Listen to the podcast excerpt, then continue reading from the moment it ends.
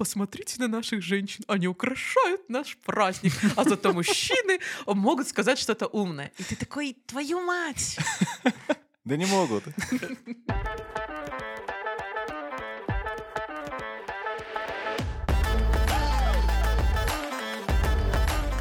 Всем привет! Это подкаст «Тема белорусских» проекта «Интересные люди». При поддержке нашего партнера онлайн-гипермаркета 21 век Бай мы обсуждаем не всегда нужные новости, чтобы жить на час стало проще и веселее.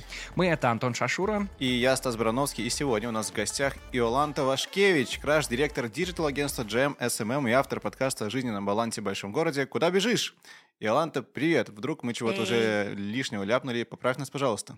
Э, жизненном балансе звучит как-то по-старперски. Work-life? Work balance, Окей. понимаете? All right, all right.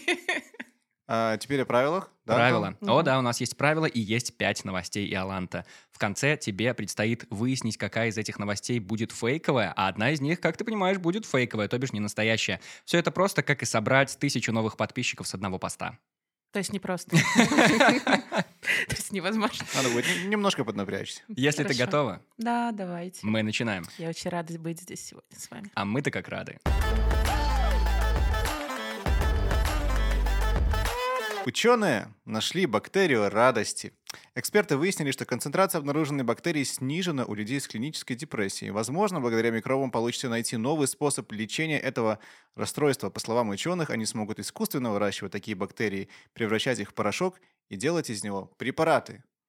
Ура! Мы больше не будем грустненькими. Мне просто кажется, это трындецки важная штука, потому что сейчас ноябрь, и это такая унылая пора с этой погодой, когда деревья голые, сейчас еще слякоть вот это начнется, вся грязь. Как, Иоланта, у тебя получается справляться с вот этой вот хандрой, которая всем присуща нам? А вы знаете, что есть сезонная депрессия, то есть которая не связана именно с какими-то вашими гормонами и так далее, а только с погодой? Ну, это если ты метеозависимый человек, наверное. Нет, это вообще, Вообще? потому что проходит солнышко, э, дни очень короткие, очень мокро, очень холодно, но в целом самое главное для нашего мозга — это много солнышка. Мгм. Он реально, я думаю, вы видели, когда ты весной такой э, видишь птичек, Ты, солнце. конечно. и ты такой, это не просто так. Тает под- снег, радость. Ну, конечно, как иначе. Вот сейчас идешь с утра на работу, темно, Пришел на работу, отвернулся от окна. Света не видишь. Вышел, вышел из, э, из с работы, вышел, но опять темно. Да, и Ну. это все связано с витамином D. Он нам капец как необходим для мозга, и очень мало кто, ну, принимает на постоянке какие-то добавки.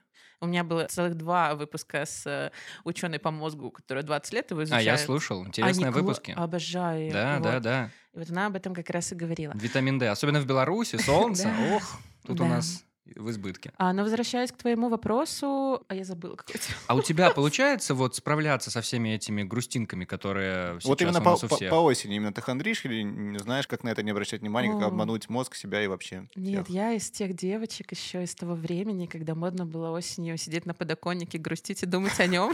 Ой, так это во все сезоны, мне кажется, очень популярно. Я уверен, в ТикТоке, я не в ТикТоке, но я уверен, что там таких подборок тоже хватает. Правда, Да. Стас? Вообще нет. А, ну, я родилась в сентябре, поэтому для меня как будто бы осень это что-то важное. Спроси, когда родился Антон, пожалуйста. Иоланта, я ноябрьский ребенок. Ну, ты не представляешь. Да, А. ну вот в начале ноября у меня день рождения, тогда я повеселюсь, порадуюсь, А люди подарили подарки, а потом, господи, боже мой, опять, я опять в этой осени. И все, и действительно темно. Нет, ну с каждым годом ты в ноябре все грустнее.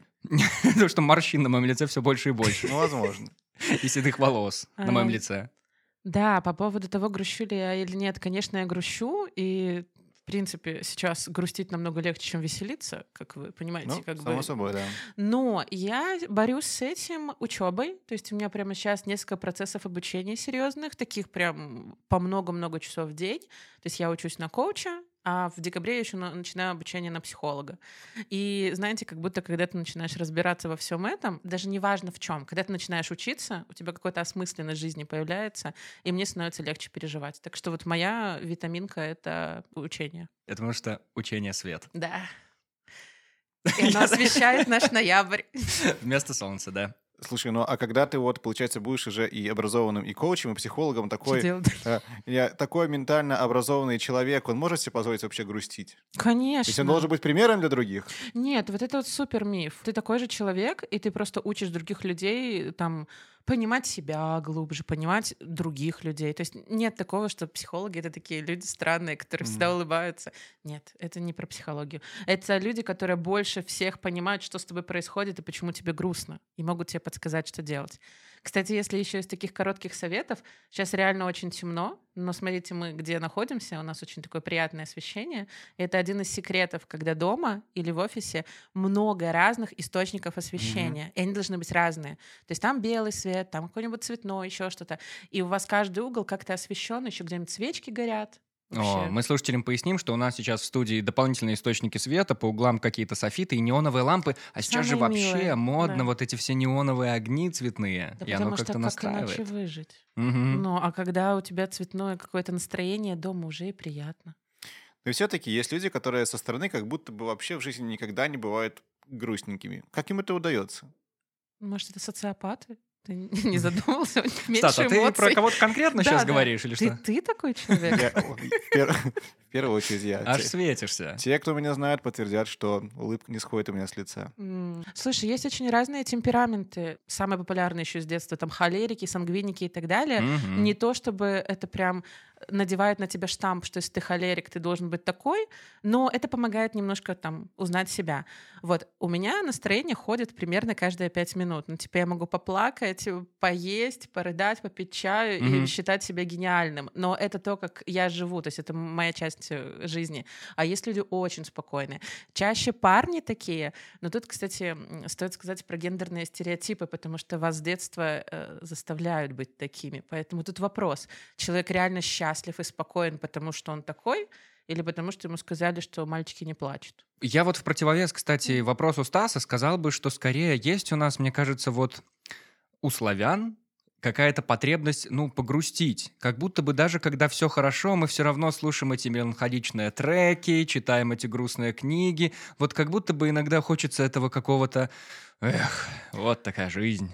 Слушай, это точно не только у славян, но это черта, которая свойственна тем, кто живет в холодных странах. То есть в Скандинавии М. абсолютно та же история. Вы думаете, в Дании, раз они такие счастливые, они никогда не ноют? Да, они больше всех ноют, просто выплескивают свое недовольство, идут счастливые дома пить глинтвейн. Ну, то есть, как только ты начинаешь забивать в себе вот эти чувства и стыдиться их, типа, мне плохо, значит, я плохой человек, или я не должен показывать свои плохие эмоции. Вот в этот момент ты совершаешь главное насилие над собой.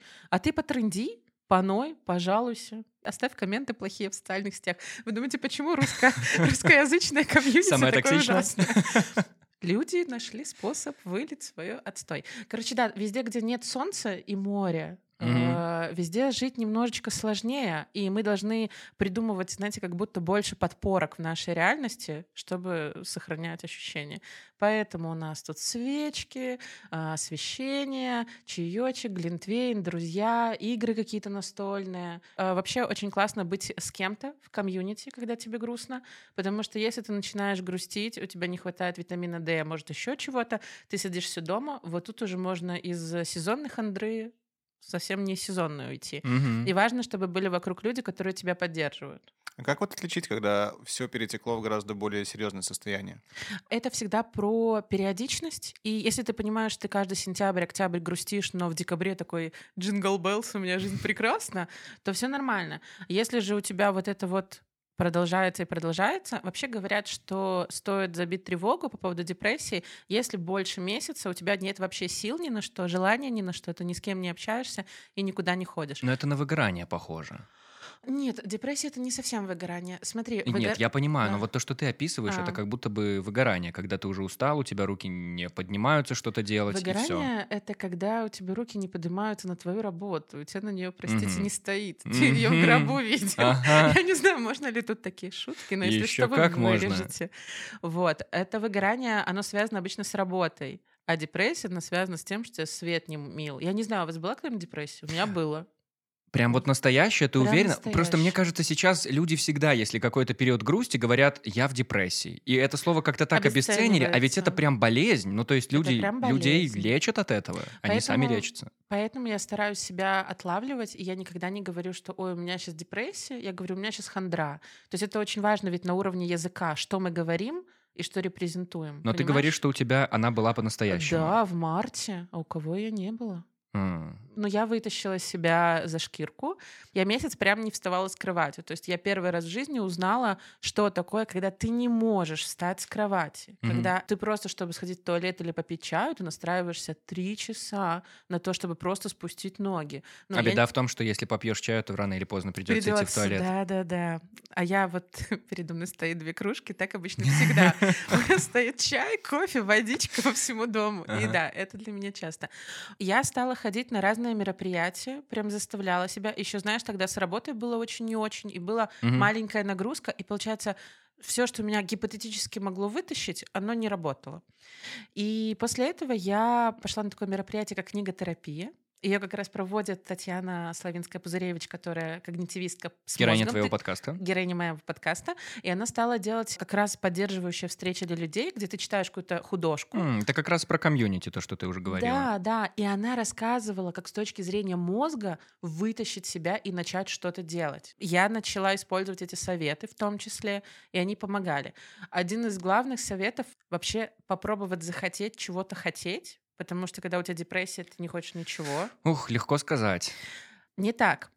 Потом, если ты ничего не приходит в голову, ты думаешь, а чего больше всего ты не не хочешь. Ну, то есть ты такой, слушай, ну вот конфета — это ужас, а бургер в Макдаке, в принципе, неплохая идея. Или, в принципе, она не такая противная. Ага. И важно выйти из дома пешком, ну или там на общественном транспорте, то есть не довести себя, чтобы ты как можно больше совершил каких-то физических действий. Прогуляться. Прогуляться, очень важно. Купить только, например, одну эту конфету, которую ты захотел в магазине, и вернуться. Если ты захотел еще что-то, ты опять встаешь, заставляешь и идешь. И так ты разгоняешь свой организм А на нельзя действие. в авоську сразу все нагрузить, что тебе может А захотеться? ты в таком состоянии, ты не то чтобы хочешь много чего. А. И самая задача вытащить тебя из дома. Мгм. Вот, это один момент. А второй момент, я себя заставляла каждый день гулять. По полчаса хотя бы я включала аудиокниги, и прям я шла как старушка. У меня была вся психосоматика в мире, которая была. У меня болел позвоночник, у меня болела нога. То есть я такая выползала из дома, из кровати, и просто по каналу вот так вот очень медленно шла под аудиокниги. И офигенно. В том числе поэтому я выбралась. Круто, круто. Отлично. Давай тогда подытожим. Мгм. Топ-3 самых главных совета, которые можно дать людям вот именно в этот период, вот сейчас. Даже если не депрессия, если просто вот такая хандра. Мгм. Что можно посоветовать людям? Топ-3 самых главных совета. Что делать э, белорусам в этой ситуации? Первый совет, даже если вся ваша жизнь происходит в офисе и дома, пожалуйста, между этими промежутками идите. Мгм. Вот я прямо сейчас стараюсь меньше ездить на такси и больше на общаке, хотя я не люблю общак. Это позволяет хоть как-то увидеть мир, посмотреть на листочки. То есть очень важно нашему фокусу внимания а, заставить обратить внимание на окружающий мир. Ты, Если нет- кстати, как к нам добралась сейчас сюда в на такси. Ага, хорошо. же- да, продолжай, да. Не-не-не, вот так просто. Ну вы далеко. Прости. Вот, а, да. Ну, ты. Прости. Второй совет. Второй совет обязательно найдите себе какое-то комьюнити. Если это вызывает страх, типа, ой, у меня нет друзей, с которыми я могу тусить каждые выходные, это куча людей. У большинства людей нет друзей, с которыми можно встречаться на постоянку. Но просто э, сериалы типа «Друзья» формируют немножко другую картинку. Ну, Мгм. короче, это так, сноска. Если вы хотите общество, но у вас друзья не могут дать его, дайте, пожалуйста, его себе сами. Это в целом очень важный совет. Давайте себе все, что можно, самостоятельно, не ждя от других. Вначале мы себя любим, и балуем нашего внутреннего ребенка, а потом уже кто-то другой. Нам это не важно. Мы себя настолько любим и настолько себе все даем, что нам уже хорошо. Ясно. Это как в самолете, да? Сначала надень маску на себя, потом на ребенка. Да, и поэтому, если у вас нет друзей, но очень такого хочется, мы ищем какие-то группы по терапии, арт-терапию, везде, где вы можете создать себе какое-то пространство, пожалуйста, пойдите.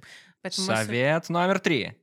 Сдайте, пожалуйста, анализы и посмотрите, а что у вас там по гормончикам. Потому что ты О. можешь, да, ты можешь себе просто приклад... Это как мертвому припарка. Но если у тебя там витамин D в три раза ниже, чем нужно, ты не будешь чувствовать себя хорошо. Ну и только, наверное, с результатами анализов в первую очередь не в Google, а, наверное, все-таки к врачу. Нет, А то многие любят. Конечно. Мгм. Сдаем вначале такой общий анализ крови большой, сдаем на щитовидку, особенно девочкам, пожалуйста. Это важно отслеживать свою щитовидку. Но, кстати, мальчикам тоже. Что у вас по щитовидке? Когда последний раз проверяли? Стас, что по щитовидке у Ну, нас? она на месте, это факт.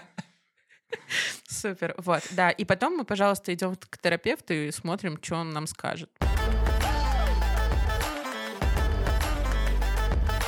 В Индии ребенок убил кобру, укусив ее в ответ. Когда восьмилетний Дипак играл возле своего дома, в его руку вцепилась кобра и укусила его. Дипак пытался стряхнуть кобру, но у него не получилось, и он дважды укусил змею, после чего та умерла. Родители отвезли мальчика в больницу, где ему вкололи антидот. Оказалось, что змея не успела выделить яд, и ребенка благополучно выписали. Вот так вот. Я как будто бы недавно понял, что вот все проблемы, которые у нас есть, они все из детства. Конечно. Все родом из детства. Но это так удивительно на самом деле. То есть то, как ты сформировался вот как личность, как вырос, скажем так, да, это, получается, все влияет на твою дальнейшую последующую жизнь. Я больше скажу, очень многое влияет то, что сформировалось до 6 лет. То есть то, что мы даже Настолько не рано? помним, да, то, что мы не осознаем. А еще вот есть э, такая штука, у меня генерализованное тревожное расстройство, это как раз фоновое. То есть это не то, что мешает мне жить, Мгм. то есть это просто значит, что я постоянно тревожусь, постоянно в поиске. э, Тебе прямо сейчас комфортно, все хорошо? А когда я говорю и смеюсь, оно как-то полегче, но если прислушаться к себе, то да, у меня чаще всего сердце трясется. Ну, короче, это то, с чем ты привыкаешь жить. Есть такая гипотеза, что то, насколько тревожный будет ребенок, это вообще до года развивается. ладно? Да. Насколько часто его брали на руки, насколько часто его как бы отвергали, не отвергали, и что там вообще происходило. И если ребенка очень часто оставляют одного, то он может ощущать небезопасно себя в этом мире. Но это просто одна из гипотез. А еще одна из гипотез — это то, что это вообще до рождения происходит, и мой мозг не очень хорошо захватывает серотонин, ну, который выделяется, когда ты радуешься и так далее. Мгм. И мне нужно ему помогать. Почему антидепрессанты? Они называются там обратный захват серотонина, потому что нужно научиться нашему мозгу выхватывать хорошее. Так что, скорее всего, я уже родилась такой. Так это насколько ответственность на родителях, получается, лежит Так огромная? это вообще, это вообще реальное? Реально ли пройти вот этот вот этап первых лет детства таким образом, чтобы стать адекватным взрослым человеком, вернее, вступить во взрослую этап своей жизни без каких-то существенных травм и последствий? Либо все мы немного куку просто по-своему. Все мы немного ку Отличная новость, Антон. Не только мы с тобой. Спасибо. Я думаю, для того, чтобы все сложилось, как ты сказала, это может быть лет через 100, через 200, когда уже все такие, знаешь, а, более осознанные. Ну, если не будет э, других проблем в мире, конечно. Вряд ли. Да.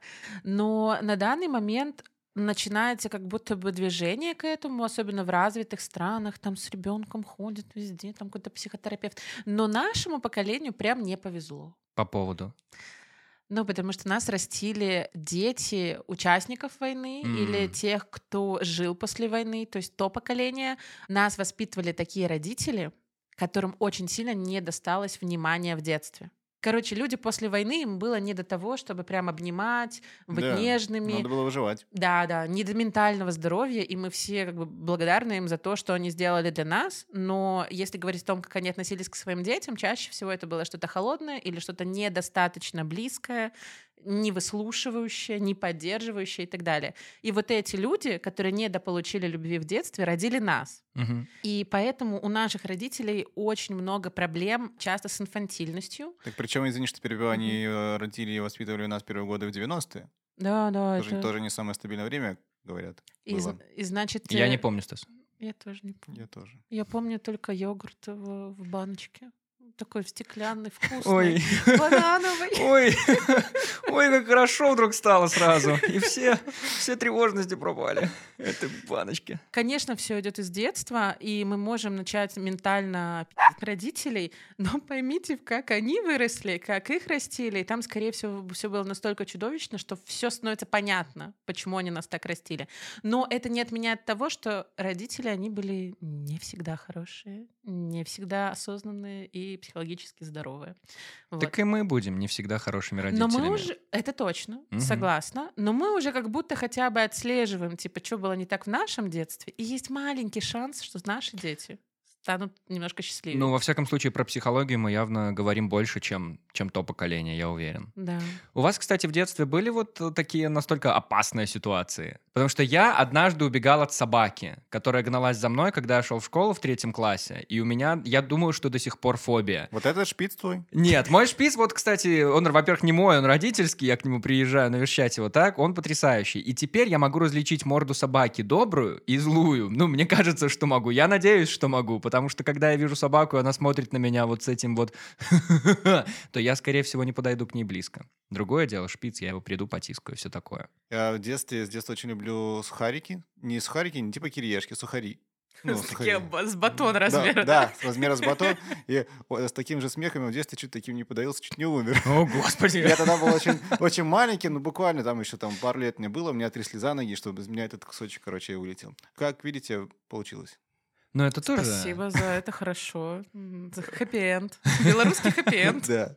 Но это тоже какие-то фобии нам дарит тоже на всю жизнь как будто бы. Я знаю, что у моей мамы была похожая ситуация. Она однажды она упала в какую-то канаву, так, и она до сих пор очень сильно, ну, не очень сильно, она боится воды, и если это какой-то водоем, там, море или что-то, она никогда не подойдет, ну, там, дальше, чем вот вода по колено какое-нибудь и что-то такое. А можно я тут добавлю Да, одну да, да. Меня в последнее время очень волнует тема ПТСР. О, Э, посттравматическое посттрав- э, расстройство личности. Не из-за меня, а из-за всего, что происходит вокруг. Мгм. И как вообще с этим работать. И я слушала офигенный подкаст. Ой, это мы и- уважаем. И, там говорилось о том, что то, будет ли у нас травма после какого-то вот такой ситуации, влияет то, что вы будете делать в ближайшие три дня. И поэтому в Израиле, где постоянно там то бомба прилетит, то еще какая-нибудь история происходит, ну и по факту они же постоянно в каком-то таком мобилизованном состоянии. Мгм. И с ними работают люди в первые три дня, если что-то такое произошло. Психологи? Психолог, да-да-да.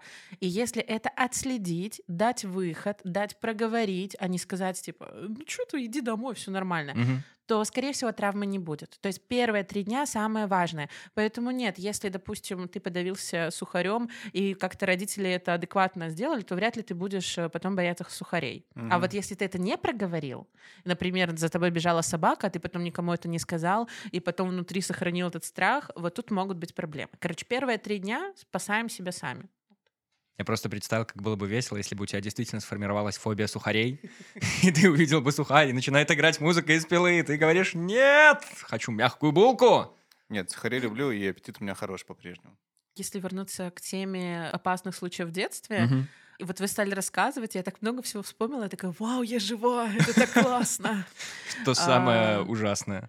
Слушай, самое ужасное то, что я никому об этом не говорила, о всех своих ужасных случаях. Я почему-то решила, что в детстве нужно очень много проживать внутри себя. Я не знаю, ну, как-то так Давай, решила. самое время. Самое время поделиться, может, полегче станет. А, э, слушай, два коротких эпизода. Первый мы забрались на дерево, где-то полтора метра. Я была мелкая, наверное, лет шесть. И я свалилась на спину вот с полутора метров. И так Мгм. свалилась, что, знаете, когда ты падаешь, и у тебя отшибает, и ты не можешь дышать, типа, пару минут. Ух. И я там явно сильно очень ушибла копчик, у меня пару лет болел. Мгм. Об этом не знал никто из моей семьи. То есть я очень сильно упала с дерева, но никому об этом не сказала. Но было еще хуже. Я не знаю, ездили ли вы в лагеря в детстве Да. на автобусе Жизнь по лагерям помотала. на море? А, нет, нет, о, нет. у. У меня каждый год отправляли. Белорусский привилегированный класс. так. Ехать 32 часа.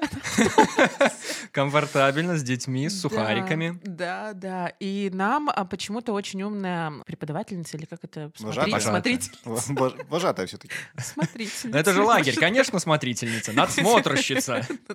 Да. Помните роллтики, такие пюрешки, которые ты завариваешь? Именно пюре. Да, И конечно. она нам раздала их с кипятком в дорогу.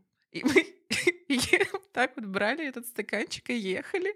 Конечно, на каком-то моменте на меня вылилось это, и я терпела какую-то невероятную боль. И я опять об этом никому не сказала. Это, короче, у меня потом был жесткий, жесткий Ожог. ожог. У меня мама там истерила, вообще крушила там это все. Ну, это реально была тупая идея. Но сам факт, какого хрена я реально часа три сидела и терпела ожог. Это правда. Ты очень терпеливый ребенок была. Научила жизнь. Сейчас, наоборот, э, учусь не быть такой. Вообще все наши какие-то фобии, травмы и так далее, и когда вот вы видите, что человек себя как-то ведет каким-то определенным образом, там, синдром самозванца и так далее, Мгм. ищите причины в детстве. Там точно что-то было, что это спровоцировало. Раз уж мы про какое-то детство, в ностальгию какую-то погружаемся, вы помните какие-то любимые игрушки, которые у вас были в детстве? Какие-то прям, ну, такие, я не знаю, с которыми спали, вот любили какие-то, не знаю, мишки плюшевые, вот это все. Э, Я не спал с игрушками, у меня были В спортивные... отличие Сразу от- с девушками, да? э, Не-не-не, он сейчас просто с ними спит. Спортивные были игрушки. Короче, с детства любил футбол, и в том числе у меня была такая настольная большая площадка, там были человечки, такие, их надо было пальчиком оттягивать, они на пружинках по мячику такие бах. А, Суть в том, что я все время играл в это один, потому что мой брат старший не хотел со мной в это играть. А Я- там игра на двоих была? Да, я с двух сторон, одной рукой вра- вра- вратарем управлял, а другой сам все ворота бил. Это очень мило, Стас. Зато я теперь люблю футбол, а брат мой старший умный, потому что он в это время книжки читал. Мне безумно нравились малюсенькие штуки, типа малюсенькие феи, то есть размером типа полтора-два сантиметра. Мгм. Так как мы помним, что у меня было какое-то привилегированное детство, О, судя да, по всему. о, да, и терпеливая. А, да, терпи, зато у тебя будет поездка куда-нибудь. Вот. А мне привозила мама игрушки типа из разных европейских каких-то стран. Представьте какую-нибудь штуку, которая закрывается, а ты такой ее открываешь, а там типа дерево, много маленьких фей. Как книги такие, да? Диорамы типа. А, да, только это какая-то пластмассовая штука в Ага. какой-то форме, типа чемоданчика, Мгм. и ты открываешь, а там целый мир. Вау. Я обожала. И я прям выстраивала на природе какие-то королевства, типа брала дерево, втыкала в него куски ш- шифера. И это были разные слои моего королевства фей. Ну, типа, я шифером делала как ступеньки. Значит, я вот что хочу ответственно заявить. Шифер детям — это точно не игрушка, а вот э, классные, увлекательные и безопасные игрушки для детей можно найти, где бы вы думали, в онлайн-гипермаркете 21век.бай. Здесь есть раздел «Товары для детей», и, конечно же, в нем есть карусельки, качалки, игровые домики, мыльные пузыри и развивающие игрушки. А еще есть кроватки для тех, кто устал и хочет баиньки. Да, к тому же скоро еще и Новый год, поэтому скорее жмите на ссылку в описании этого выпуска, а с промокодом подкаст вы получите скидку на популярные товары из каталога на целых, сколько, Антон, на... 7%. Спасибо большое, Антон. Вперед! Все вместе на 21век.бай. Третью новость по традиции читает герой нашего подкаста, М. героиня нашего подкаста Мгм. Иолант Вашкевич. Прошу тебя. На аллее славы в Голливуде впервые появится звезда актеру массовых сцен.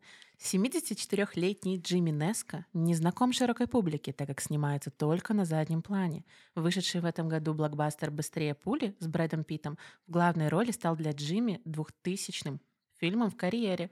Будущий обладатель звезды признается, что искренне польщен и удивлен такой новости. Он посвятил свои достижения коллегам по цеху, всем актерам массовки. Ну, мы сейчас не обсуждаем, правда это или нет, но я надеюсь, что это правда. Очень мило. Э, Иоланта, как ты ставила голос для записи? Скажи. Сразу включился, да? Да. Ты тоже Потому что почувствовал? хо- хочется еще пару новостей послушать. Есть Ну, такое. ты слышишь наши голоса, это же тратительно на этом фоне. Это что что это такое вообще? Ну да, ударить предыдущий сезон срочно. Но я насладился тем, что сейчас говорила Иоланта. Было Да. очень красиво. Нормально было. А я Но хочу серьезно. сделать его еще глубже. Я прям хочу пойти на какой-нибудь... Ладно, это такой, это секрет э, всем вашим слушателям. Да-да-да. Привет им всем. А Вы смотрите «Дом дракона»? Э, Нет, пока еще. Нет. Там есть э, Рейнира, главная актриса. И это очень нестандартная девушка в жизни. Она небинарная персона. Мгм. И у нее такой глубокий голос, что я могла просто переслушивать тиктоки с ней. Откуда у тебя то, вот чем ты сейчас работаешь, твой голос, которым ты ведешь подкасты? Хороший вопрос.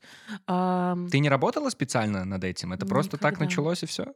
Нет. Потому что ты сама говорила, тебе подписчики, твои слушатели пишут о том, что ну он у тебя такой медитативный. Это факт. Они пишут, ну и если сравнить первые сезоны, где я говорила, как э, не так, а, и сейчас, то сейчас он, конечно, намного круче. Откуда это? Знаешь, это, наверное, опять же травма, только уже из э, журналистского прошлого. Так. Я училась на журфаке, Мгм. И там был такой интересный эпизод, когда у вас были пары по радио, по начитке, по всему такому. Это у нас была всего одна пара, потому что я училась на инфокоме. Звучит круто. Да, но это было вот всего одна, и там была странная история. Ты должен был сесть за стол, проговорить что-то, и Мгм. тебя снимали, а потом объявляли, преподавательница, насколько ты телегеничен и радиогеничен, и насколько ты не телегеничен или радиогеничен. Как-то оценками это... А, двумя звездами. Если у тебя две звезды, ты топ, если у тебя ноль, ты не топ. Так вот, по телегеничности у меня ноль, Конечно же, мне это было очень грустно, но зато по радиогеничности у меня было два. И я такая, угу. То есть у меня, в принципе, неплохой голос. Можно попробовать с этим что-то сделать. Но сделала я с этим только через пять лет после того момента. Как ты пришла к этому? Как ты начала делать подкаст? Почему подкаст? Подкаст. Обожаю подкаст. Расскажи Обожаю про подкаст. подкасты. Подкаст «Куда бежишь?» Да, обожаю свой подкаст «Куда бежишь». Так. Я его веду уже три с половиной года. Это про work-life balance. Я просто всегда так говорю. Да-да-да-да-да. А тут, как ты, как ты сказал вначале, жизненный баланс. Жизненный баланс. Ваш жизненный баланс минус 10 рублей. Во-первых, я расскажу, что за подкаст. Я его три с половиной года веду. Чаще всего я одна. Хотя у меня долгое время была идея фикс, я прям носилась тем, что хотела найти себе партнерку или партнера. Но у меня не получилось найти партнера, хотя мне очень нравятся подкасты, где несколько людей, потому что в этом сразу больше энергии. Если что, Стас свободен. Ну, для подкастов. А ты сразу такое, а я нет. Ну, я даже Не просто не претендую. Не, я вижу у вас со росла. Стасом хороший У него, диалог. у него и так есть свой сольный второй подкаст. Серьезно. О чем? Он там с друзьями общается. Об жизни. Об жизни. Об жизни. Знаешь, как называется? Мгм. Антон говорит в микрофон. Серьезно? Это так, это так, потому что Это я... типа Сережа с микрофоном? Нет, это Антон с микрофоном, он... Но он референс был там, да? Да нет, слово Антон и микрофон хотя бы, ну, рифмуются, а Сережа микрофон, что это такое вообще Понятно. непонятно. Ну, А, кстати, тебе респект за то, что ты делаешь это в одиночку, потому что я пытался начинать делать свой подкаст тоже соло, мгм. и в монолог это чертовски сложно. Это невероятно сложно, ты сидишь, Это ты правда. теряешься, и мысль развивается куда-то просто по ветру. У тебя уже Ты получается учишься. очень круто. Ты учишься. Да, первые выпуски, когда я планирую на 15 минут, а потом 50 минут какого-то трепа бесполезного, просто воды, которую можно выжать, это были первые сезоны. Мне захотелось создать какой-то свой проект. Я на тот момент уже давно была в SMM. Как будто бы логичная идея, какие там подкасты лезть, причем три года назад они, в принципе, были непопулярны. И у Яндекса не было еще такой красивой отдельной вкладки подкастов. То есть тогда еще ничего этого не было, когда я заинтересовалась. Я поняла, что от Инстаграма меня тошнит. ТикТока еще тоже тогда, он, наверное, где-то был, но не, не у нас, не популярен, да и сейчас не совсем моя тема. Ютуб — это дорого, сложно, и мне тоже не хотелось этим заниматься. Мгм. А в какой-то момент, когда я приучила себя чаще гулять, я наткнулась на подкасты. А потом у нас, наверное, с мужем был сложный период. Мы такие, может... Знаешь, нормальные люди заводят сложный период. Ладно, я шучу, не надо так делать. Детей, а мы завели подкаст. Нормально. Мы такие решили... Не Ну вот тоже детей. должен сказать, да, слушателям нашим и твоим, если они здесь, ты говоришь, что ты одна, да, на этом подкасте и все сама делаешь, но ведь не все сама Это делаешь. Твой муж еще и монтирует, и что еще? Да. Да, мой а, муж Павел Вашкевич, он занимается Привет ему. Привет. Павлик. Он а, все выпуски, все вырезает, все вот эти невероятные вздохи, чмяки и так далее. Я никогда не думала, что я столько дышу. Вот это э, стало для меня открытием. И также он делает джинглы, музыку, то есть все, что в- как бы вы слышите в подкасте, это делает он, поэтому его вклад, конечно, неоценим. Так, понятно. То есть Мгм. из тех, кто есть на обложке твоего подкаста, есть ты, есть твой муж, И три коты. кота. Что коты там вообще как решают? Они как-то участвуют в продюсировании, в производстве? Если бы я был нормальным человеком и снимала бы студию, как вы, а, я бы спокойно, по кайфу так бы все это делала. А так, я когда записываю подкаст, мне надо уловить тот момент, когда они все спят. Потому что если они не спят, это находится, начинается мяу. Если закроешь от них дверь, начинается, ну, в смысле? Мы, будем сейчас. Цап-царап. Поэтому, да, мои три кота — это супер важная часть меня, и поэтому они есть на обложке, и поэтому она такая милая. Как ты готовишься? Как ты готовишься к этим выпускам? Это какое-то целенаправленное изучение специальной литературы, каких-то авторов ты постоянно называешь, какие-то видео обучающие ты смотришь. Тема вообще, вот давай возьмем отдельно какой-то выпуск. Тема рождается как? Как-то ты просто шла по улице, что-то в голову ударила, или ты просто наткнулась на видос, или это вот целенаправленно ты идешь по какому-то, я не знаю, курсу? Вот, например, про тихое увольнение, да, вот как Мгм. ты к этому готовилась? На самом деле, это как раз я иду по улице, что-то замечаю, и такая, надо Мгм. сделать под это выпуск. По-нормальному, как, я делала первый сезон, ты вначале садишься, придумываешь 10 выпусков, придумываешь, где ты будешь брать информацию и так далее. Последнее время у меня не так, у меня не хватает, к сожалению, на это времени. Ну, то есть о чем вообще мой подкаст? Это про мои опыты с менталкой, то есть что я делаю для того, чтобы себя как-то успокоить, расслабить. То есть я там всегда говорю в подкасте, что мы ищем, как, наконец, отдохнуть, потому что когда мы отдыхаем, наше поколение тоже часто чувствует вину. И вот тема отдыха, тема счастья, она самая главная в моем подкасте. Мгм. Например, про тихое увольнение я на Фейсбуке про это прочла, что вообще есть какая-то такая история. Ну, выстрелила ты хорошо и, видимо, попала в тренды, потому что я уже не первый год слышу о том, что есть три самые популярные темы вообще для подкастов. Это психология, это секс и это что-то третье, что я забыл. Может, деньги? Может, деньги. То, чего мы, конечно, видишь, у нас нет ни одного из этих трех Или столпов в игры. нашем подкасте. Возможно, это Но игры. может быть что-то такое. Или новости. Ты поняла, что ты уже популярная подкастерка, между прочим, с тем-то количеством лайков, э, прослушиваний, которые у тебя есть? Слушай, если бы это был YouTube-блог, и тебя там больше как-то узнают, это как-то чувствуется. А Ага. популярный подкаст — это такая нишевая история. Ну, типа, когда 80% людей не из маркетинга, не из нашей тусовки, не знают, что такое подкасты, как-то очень сложно ощутить себя популярным Маркетинг. блогером. Вот что третья тема. Маркетинг. Маркетинг, да. Слушай, когда я начинала делать, у меня было очевидно, что психология это популярно. Почему я постоянно говорю, что у меня про work-life balance? Потому что мне очень важно найти, не уходить бесконечно в травмы, в какое-то в перекапывание каких-то своих а, Мгм. ментальных проблем, хотя этим я тоже, конечно, занимаюсь. Мне очень важна история счастья и баланса. То есть вот это важный момент, который я бы хотела отметить. У меня подкаст не просто про около психологические темы, а про поиск счастья вот э, человечкам, которые с тревожным расстройством, которые прямо сейчас пытаются вот э, изучить, понять, пощупать и как-то применить это на практике. То есть вот, я, кстати, вот даже вот вам сейчас об этом говорю и прям поняла, что это меня отличает от других подкастов. Так что, э, возвращаясь к твоему вопросу, нет, я не чувствую, что я популярный подкастер, потому что, ну, come on.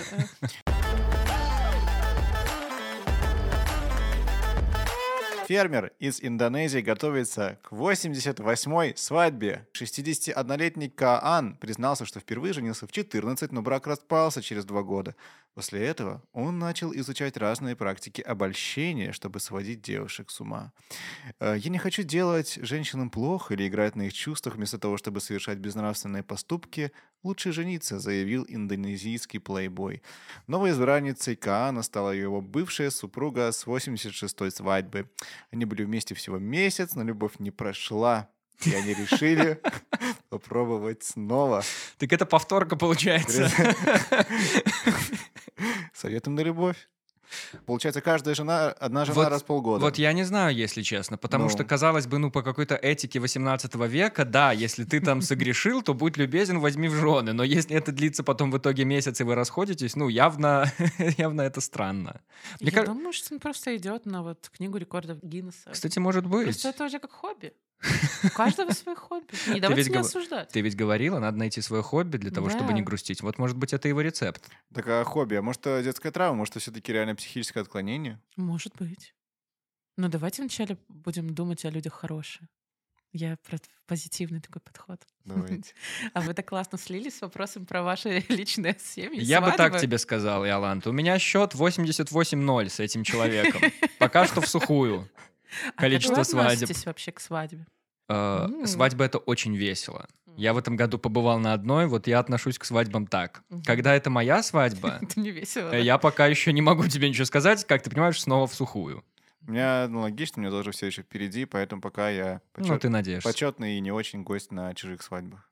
Вот. А Антон еще любит свадьбы, потому что мечтает однажды быть ведущим свадьбы. Это неправда, Это я правда. наоборот не хочу Ты их сам это вести. рассказывал. Да нет же, я хотел Ты их вести боишься. когда-то. Он хочет, но боится. Да нет, теперь у меня есть подкасты, зачем мне это?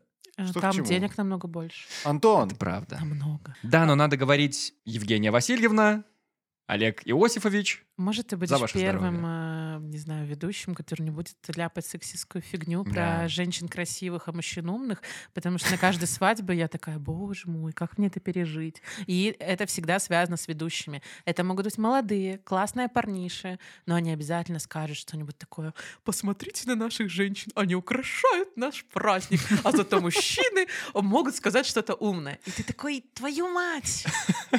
Да не могут. Мы уже давно собираемся позвать ведущего свадеб в наш подкаст. Мы это сделаем, Станислав, обязательно. Да-да, у нас есть пару имен. Так что да, так что к свадьбам вот пока такое отношение получается. Я в это вмазалась в 21 год, поэтому у меня как бы было очень мало э, жизненного опыта. Как твоя Э, свадьба прошла? Ой, я за этим смешком чувствую хорошую историю. Нет, у нас не было денег, но в 21 год у кого есть деньги? Наверное, у кого-то есть, У но не у родителей. нас. Но мы же типа самостоятельные, А, мы еще гордые были. Еще без котов, наверное. Да, М. нет, один кот уже на тот А, момент окей, был хорошо. один. И я до сих пор помню, как я в жару в 3 часа ночи каким-то клеевым пистолетом, который обжигал мои руки, клеила гирлянды. Знаете, такие хлопковые треугольные гирлянды, которые красиво висят на заднем плане. О боже. Да, и я даже гнездо свела своими руками для колец. То есть ты делаешь гнездо и ложишь в него кольца, у тебя красивая фоточка. Ну ты эту женщину из ЗАГСа сама вынудила сказать, что эти голубки сейчас упорхнут из гнезда. Короче, свадьба в 21 это прикольно. Это немножко иногда бессмысленно, ну, как есть. Ну, классно, что у вас все хорошо, Не, у, душа в у нас все хорошо, но так как, короче, как я тревожный человек, каждый второй брак в нашей стране разваливается. Ага. То есть первые лет семь, типа, я задавала себе каждый там день вопрос, ну что, когда мы там уже пойдем разводиться? Ну, привет твоему мужу еще раз, который слушает этот подкаст, конечно, передадим. Но еще не ходили, знаешь, э, тоже может быть слишком личный вопрос. Если вдруг да, то скажи, Антон, остановись. Но вот семейный психотерапевт, таких вещей вы еще не ходили, не пробовали. Классная идея, думаю о ней постоянно. Потому что, несмотря на то, что 10 лет вместе, все равно у него есть какой-то свой сценарий из детства, который до сих пор работает. Ну, родительский сценарий, типа, как в семье. У меня есть свой. И несмотря на то, что мы вроде должны кучу уже всего знать друг о друга, я вот своей психотерапевтке, кстати, в этот понедельник жаловалась, что я-то думала, что уже через столько лет у вас идеальный партнерский брак. Вы понимаете друг друга с полуслова, Мгм. все шикарно, вы не ссоритесь. Нет, вообще так не работает. И это классная тема. Я, я очень хочу, как в фильмах, знаете, пришли, сели по разные концы дивана и начинаете там выговаривать Ага, что-то. ага. По-моему, прикольно. Ну, Как хобби. красиво. Да, да, да. А, ну и, кстати, про психологию, я так понимаю, скоро и к тебе можно будет на прием записываться, потому что ты тоже решила А, профессионально, кстати, фундаментально познать психологию, скажем так. Ты часто слышишь упреки о том, что это как-то слишком мейнстримово просто, и ты тоже повелась на вот эту волну трендовую про походы к психологу, Мгм. про психологию и вот это вот все. Слушай, это был моим страхом, наверное, где-то пару дней, но, получается, все, чем я занималась, через какое-то время становилось очень мейнстримовым. Ну, то есть я пошла в digital в SMM, когда еще не было, что каждый мамкин SMM щик — это как бы, ну, Ага. куда ни ткни. ага. Это я к тому, что как бы мне не привыкать идти куда-то, что становится очень популярным. И я всегда думаю о том, что окей, это стало популярным, но у меня есть три года подкастов, где я так или иначе подходила к этой теме. У меня есть опыт какой-то своей терапии, у меня есть какое-то понимание, у меня есть любовь к людям, что очень важно. Я люблю людей и их истории. Так а зачем тебе тогда это все обучение? Ну, зачем? Как будто бы ты и так все знаешь, и тебе что, диплом чисто нужен или, Ой, или э, как мне это работает? очень нужен диплом. Я никогда в жизни бы не назвала себя специалистом без корочки. Ну, это какая-то мои загоны. Ну, то есть ты хочешь прямо помогать людям. Это не Да. то, что ты пошла просто для себя разобраться. Нет, нет, нет. Я не то, что... Я вчера шла по Минску и представляла, как будет выглядеть мой центр добра и помощи людям. Ого, и как же? Э, Я, я мыслю, мыслю масштабно всегда. Центр добра звучит хорошо. Мне тоже масштабно. понравилось. Я бы хотела создать такое пространство, э, сделать идеальные кабинеты для терапии, потому что когда я вообще подумала о том, что я могу потом в будущем э, заниматься этим, я стала смотреть, а что у нас на э, рынке аренды по Мгм. психологическим кабинетам. Это такой трешак. Ребят, это Дорого? просто недорого, это страшно. Это типа Страшно выглядит. ремонт в стиле двухтысячных, какой-то чуть ли не ковер. Окей, ковра нету, Но диван есть. а, но диван уродский вот этот есть, да. М. А стол этот, знаете, как в нашем детстве, какой-то вот такой там угловой или еще что-то. Ну, и ты смотришь, и я не понимаю, как в этом можно помочь человеку расслабиться. Поэтому я бы хотела в будущем сделать какой-то центр, где будут разные помещения с, с разным вайбом. И обязательно, чтобы было помещение для групповой терапии. Людям нужны люди. Людям нужно знать, что они могут куда-то прийти и вылить все, что из них торчит. Поэтому, да, я не, не просто для себя, но и для себя тоже, потому что одно дело, когда ты постоянно записываешь выпуски и говоришь, что какой-то психолог сказал, какой-то то, а вдруг он ерунду сказал. То есть мне нужно пощупать. Вот, вот всегда. Вот смотри, э, мы со Стасом по отдельности и вместе не ходим к психотерапевту, да? Я так понимаю, ты же ни разу не был. Прям к психотерапевту нет. К человеку А в халате психологу? ходил? Да. А, Ну ладно, За, расскажи. за антидепрессантами я никому не ходил, за таблетками. За, за- Сходи. за диаг- Спасибо. я только из добра к тебе. Ладно, я тогда скажу за себя, потому что я о тебе вообще, оказывается, ничего не знаю. Где эта черта, когда надо пойти уже тебе к психологу? Потому что мне кажется, что я бы уже давно пошел, я бы уже давно хотел, чтобы мне задавали правильные вопросы, я находил ответы. Мне кажется, так психолог и должен работать. Но как вот почувствовать, когда вроде бы, ну прям, ну чтоб нужды-нужды, ну нет ее. А нужды нет, потому что у тебя не сформировано вообще паттерн такого поведения. Потому что ты парень, потому что вам говорят, не плачь, терпи. И не будь- верь, не бойся, не проси. Да, и будь во всем вот этом вот самостоятельно. То есть м, это надо раскачать в себе. Э, ты же- я думаю, вы знаете, что к психологам чаще всего ходят именно девушки. Даже в других странах более развитых. Я не знал, серьезно? Серьезно, Окей. парням очень сложно, особенно в нашем полупатриархальном вот таком, даже не полупатриархальном обществе. Очень сложно парням признаться, что им нужна помощь. Мгм. Как понять, что нужно? Когда ты понимаешь, что что-то внутри болит, или что-то торчит, или какая-то тема вызывает у тебя триггер. Не знаю, смотришь фильм, и каждый раз у тебя на какой-то теме, ну, не знаю, слезы подкатывают, или ярость, или Мгм. злость. Или ты понимаешь, что ты в какой-то момент не справляешься со всеми нахлынувшими чувствами, и ты не знаешь, куда это вылить. Проблема в том, что многие привыкли, например, выливать это на друзей или в алкоголь вообще. Вот это самая деструктивная история. А к психологу ты реально приходишь, и это правда. Хорошие психологи не должны тебе диктовать, что делать. Они должны правильно подсветить тебе твою проблему и задать хорошие вопросы. И ты такой сам уже сидишь и начинаешь думать. Почему, например, я пришла к психологу? Почему? В этот раз я поняла, что мне одиноко. Я не знала, насколько это реальность, но мне почему-то казалось, что меня никто не может выслушать, и мне захотелось с кем-то поговорить. А тут получается, ты платишь за 50 минут, человек никуда от тебя не сбежит, ты можешь говорить все, что угодно, ты можешь изливать все эмоции, ты можешь злиться, ругаться матом и так далее. Тебе никто не осудит. И мне показалась эта идея очень оживляющей. Когда я впервые пришел к психологу, я немного заблуждался о том, как это все выглядит. Я думал, что я иду за экспертным мнением и советом как раз-таки. Что я сейчас тут, значит, прихожу в состояние «помогите». Излагаю ситуацию, описываю, что происходит, и такой «помогите». А как все было? Было так, я пришел, изложил ситуацию, говорю «помогите». Он такой «что будешь делать?» В смысле, я тебе денег дал за то, чтобы ты спросил меня, что я буду делать. Может, ты мне что-нибудь скажешь? Такой, ну, давай посмотрим на это с этой стороны или с этой. Да, действительно, оказалось суть в том, что как бы он заставляет твои же мозги просто на это глядеть немножко с другой стороны, с той стороны, на которую бы ты сам не, э, не не догадался бы посмотреть. Да. Типа сбоку. Да? И еще по поводу, вот ты говоришь, что ждал, что тебе кто-то что-то скажет. Э, За этим, наверное, нужно к ментору идти. М. А к психологу ходят вот именно за поддержкой, за другим ракурсом. И еще важно помнить, что за вашу сессию 50% ответственности у тебя, 50% у психолога. Ну, то есть как пройдет сессия. Но за то, как ты, что потом будешь делать в жизни и с собой, 100% ответственности у тебя. Мгм. И это важно. То есть мы реально мы ждем от них советов, но только вот мы сами будем знать, как нам лучше. Единственная проблема только в том, что 100% моих денег окажется у психолога. Это факт. Да, но ты получишь Кэшбэка 50... там нет. Нет. Ты получишь 50 минут, когда тебя могут выслушать и не осудить. Ну, для меня это ценность. То есть тут вопрос в том, насколько это ценность для тебя. Пекарня развесила баннер со слоганом «Для шага вперед» перед краем перрона в метро. Пассажиры увидели билборд с такой надписью прямо у края платформы. Пользователи соцсетей удивились, как администрация подземки могла согласовать такую рекламу. Но сама сеть кондитерских быстро извинилась и убрала неоднозначный билборд. Вот и, и на что это похоже? На какую-то нарочную провокацию, либо fuckup все-таки? Ну, кстати, ты думаешь специально?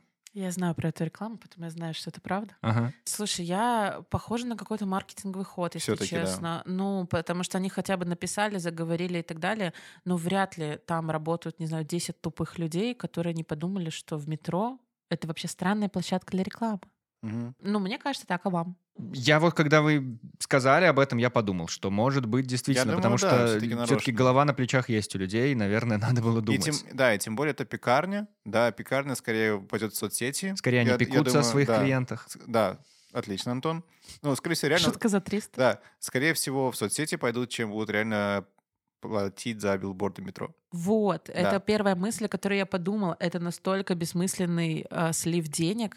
это баннер в Мгм. метро. Э, Я помню до сих пор, как я очень отговаривала одну школу английского языка заплатить тысячу долларов за баннер и просила отдать эту тысячу долларов нам на таргет. Ты и... имела в виду за живой, который, да, в городе где-то висел бы этот баннер? В метро, М. да, да. Типа, что вот у нас э, в сентябре будет э, набор. Мгм. И я говорю, дайте нам 300 долларов, и я дам вам нормальные показатели, я вам покажу их, Мгм. у вас будут переходы на сайт, у вас будут звонки, лиды и так далее, бла-бла-бла. Я говорю, не делайте этого, не тратьте тысячу долларов. А они это». тебе, наверное, говорили, это же метро, сколько живых Да. людей ежедневно проходит, и в не итоге они смотрит на нашу слили, рекламу. в итоге они слили, на таргет у нас было типа, чтобы вы понимали, перед новым сезоном у нас было где-то 100 долларов, конечно, это было довольно тяжело. ты! Да, они слили кучу бабла, и это ничего не дало. Не делайте баннеры в метро. Ну, кто вообще этим занимается? Мы хотим с тобой еще немного поговорить, Да. как с краш-директоркой digital-агентства Jam SMM. Во-первых, что это такое? Не Jam SMM, с этим агентством все понятно более-менее. А, Краш-директорка. Меня так назвала одна моя сотрудница бывшая, и мне так понравилось. Окей, то есть типа, тру- странная. У тебя в трудовой не так написано, да, Нет. Иоланта Вашкевич? Краш-директорка. Нет, Хорошо. ну так написано в моих социальных сетях. Хорошо. Мне нравится. Ну, краш — это скорее что-то про попытку на молодежь. Попытку влиться с моими ребятами. Они почти все младше. Я понимаю. Они все младше меня. Я-то понимаю, что это типа ты мой краш, но я подумал, может быть, наоборот, типа краш, когда все обрушивается, но когда все идет плохо, и ты такой, вау. Нет, это типа, что я классная. Окей. Антон единственный в мире человек, который мог, ну, реально так, с такого угла посмотреть на твой вот этого типа должность. Мы начали с новости о том, что вот такая вот была провокация метро, именно такая реклама. Компания Jam SMM может делать что-то похожее для клиентов, если это будет что-то остроумное и, возможно, будет иметь эффект. В метро? Нет, конечно, в социальных сетях. Да, конечно, да. Но по моему опыту, я уже почти 9 лет в SMM, прям Так, чтобы кто-то хотел мгм. провокационно, что-то у нас был только один клиент. Что-то вызывающее. что-то вызывающее.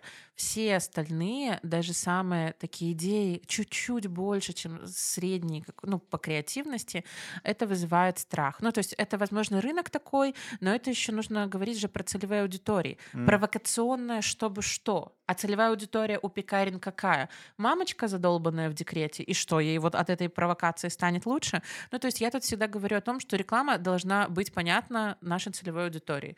И большая часть белорусов, она, наверное, все еще не про невероятный креатив и провокацию. Так может надо пробовать, может надо экспериментировать, потому что Чтобы иначе... что? Ну, понимаешь, иначе мы будем получать все еще вот эти вот пунктики, где расписано вот мы занимаемся этим, этим, этим, этим. А Мгм. хочется же ну какого-то, ну, креатива какого-то, Чтобы чтобы что? это не в лоб подавали. Чтобы что? Чтобы воспитывать насмотренность в людях. А. И параллельно с этим получать нужные переходы и развивать свой Мгм. бизнес.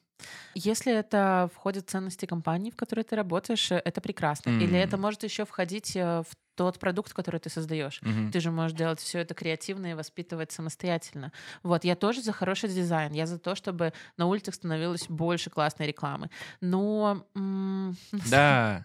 но насколько это сейчас нужно обществу, вот прямо сейчас, мне кажется, это последнее, о чем они думают. Но я согласна с тобой, я вообще за хорошую рекламу, за красивую, за красивые баннеры. Я, если честно, люблю, э, меня часто зовут лектором э, про SMM, ну, Мгм. все-таки опыт большой. Даже в универе, там, в БГУ кучу раз уже было.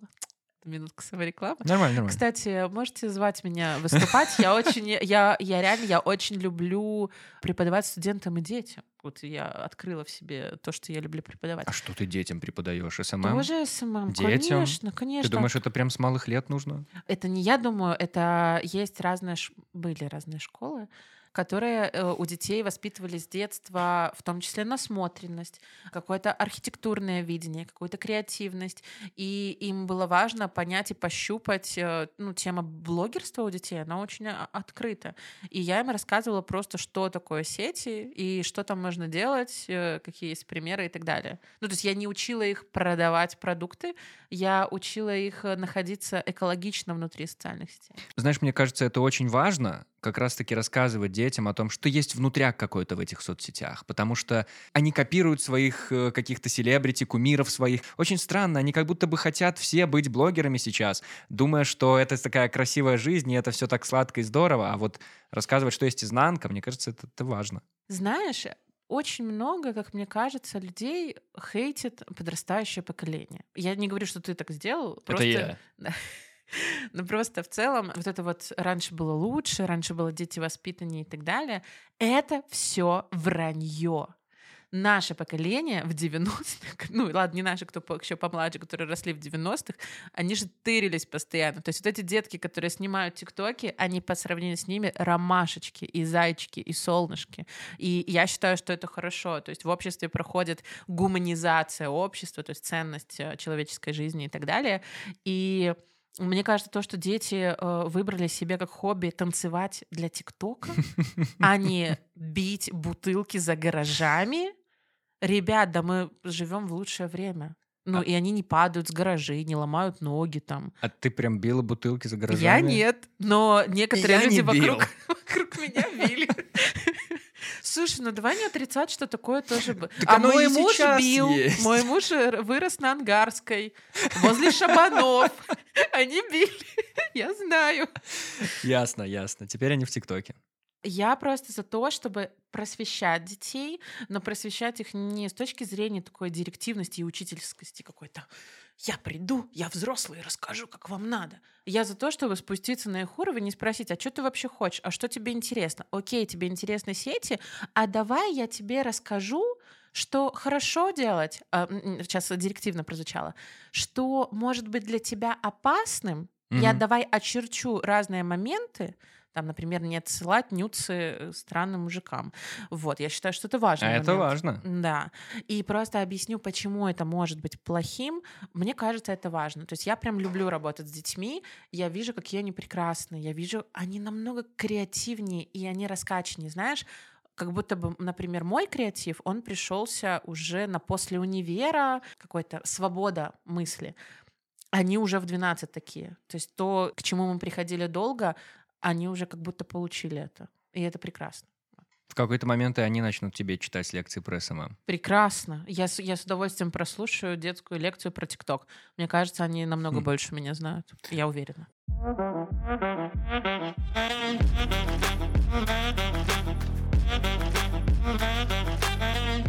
Пришло время подвести итоги и, наконец, попробовать определить, что же за новость из того, что мы обсуждали, была выдуманная. Итак, Новости были такие. Первая. Бактерия радости поможет вылечить депрессию. Вторая. Маленький индус убил кобру одним укусом. Третья. На аллее славы появится звезда актера массовки. Четвертая новость. Индонезиец готовится к 88-й свадьбе. И пятая новость, как известно уже все-таки правда, о том, что пекарня призывает к шагу вперед в метро. Я всегда проигрываю таких историях, поэтому... У нас нет проигравших, а, у нас все и победители. Не, и не будет. Хорошо. Мне очень нравится история с Аллей Славы для массовщиков. Мне кажется, это важно подчеркивать роли даже небольшие. Поэтому я за то, что это правда. Угу. По поводу индонезийца и свадеб, она может быть фейком. Я даже ощущаю, что, возможно, это она, ну, это так прикольно, что путь будет это правда. Ну, типа, реально, чего мужика какой-то... Знаете, зато он не ищет смысла, у него каждый раз, каждые полгода новое. Абсолютно, абсолютно. Я почему-то склоняюсь к мальчику, который э, убил кобру двумя укусами. Угу. Каким образом нужно было укусить кобру, которая может заглотить, расширившись, огромное что-то, и за что он ее укусил? Типа... Э... За все хорошее. В смысле? Она первая начала? Нет, не за что, а за какое место в змее можно укусить, чтобы она умерла, типа за голову. Там немного вариантов, на самом деле. Ну, типа, если он ее укусил два раза за хвост, она бы посмеялась и сожрала его. Ну, типа... Классическая змея. Да, да, да. Короче, ну, не мог малыш загрызть змею. Итак, твой ответ? Малыш не загрыз змею.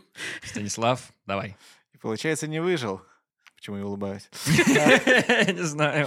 Ладно, давайте по порядку. Короче, индонезиец, действительно, у него 88-я свадьба скоро. Поздравим. Поздравляю. Молодец, мужик. Молодым. А, бактерию радости нашли. Бактерию радости нашли и будут из нее делать препарат, чтобы нам было не так грустно. Супер. Надо мне выпуск будет сделать про эту тему. Да. Спасибо. Так вот, мне не хочется тебя расстраивать, но та прекрасная новость про Аллею Славы, вот это фейк, вот А, это фейк. что? А мальчик все-таки выжил и реально укусил для этого кобру. Но это тоже хэппи-энд Да. в некоторой степени. Ну, а будем надеяться, что для актеров массовки будет еще и Аллея Славы, там Мгм. где-нибудь на заднем фоне, чтобы не мешать всем основным персонажам. Переоценила я э, людей. Ну, ты честно. смотри, ты их э, наоборот оценила очень сильно, потому что эту новость прислал нам в Инстаграме пользователь с ником Капецкий, а это значит, что он получит значок, подарок от О. нашего проекта. Но ты тоже получишь значок, да? О, как тебе отлично. такое? Очень Вот такой прекрасно. хороший А- значок а ты вы получаешь? не говорите, что там написано? А, да? Мы можем сказать, что это наш ебаный значок, и потом запикать это все на монтаже, все нормально. Дело в том, что если наши слушатели хотят понять, что же это за значки такие, заходите к нам в Инстаграм срочно, туда же можете и присылать свои фейковые новости, и тоже получать призы от нашего проекта. Il Interviews, это мы в Инстаграме, эта же ссылка есть в описании выпуска. Ну да, а в конце, по традиции, Еланта, мы попросим тебя пожелать чего-нибудь хорошего всем, кто это слушает, и белорусам вообще. Дорогие мои белорусы, знаете, пожалуйста, что вы прекрасные, самые светлые, самые чистые люди. И я действительно обожаю белорусов и Беларусь. И очень важно, чтобы вы знали, что вы не одни, и что очень много людей думают так же, как вы, и готовы вас поддержать и любить. Поэтому а, я бы пожелала найти такой круг, не стесняться обращаться за помощью. И если вы чувствуете, что где-то очень болит, проплакать это и понять, что, господи, какие вы молодцы, вы представляете, сколько вы всего пережили. Я прям искренне вами горжусь и восхищаюсь каждым белорусом. Спасибо, что вы такие прекрасные. Вот помните, что вы прекрасны. Иоланта, это ты прекрасно. Ой, спасибо. честно, спасибо тебе большое. Мне кажется, это какой-то терапевтический выпуск получился, как, собственно, и все твои выпуски. Так что спасибо тебе огромное. А у нас на этом все. Это был подкаст «Тема белорусских». Все непременно подписывайтесь на него там, где вы сейчас все это дело слушаете, и тогда никакая осенняя или даже зимняя хандра вам не грозит. Все наши ссылки есть в описании этого выпуска. Мы благодарим партнера нашего подкаста онлайн-гипермаркет 21век.бай. Не забывайте, что промокод подкаст даст скидку на популярные товары в каталоге. Меня зовут Антон Шашура. Меня зовут Стас Барановский. А меня зовут Алла Тавашкевич. Всем добра. Всем пока. Всем пока.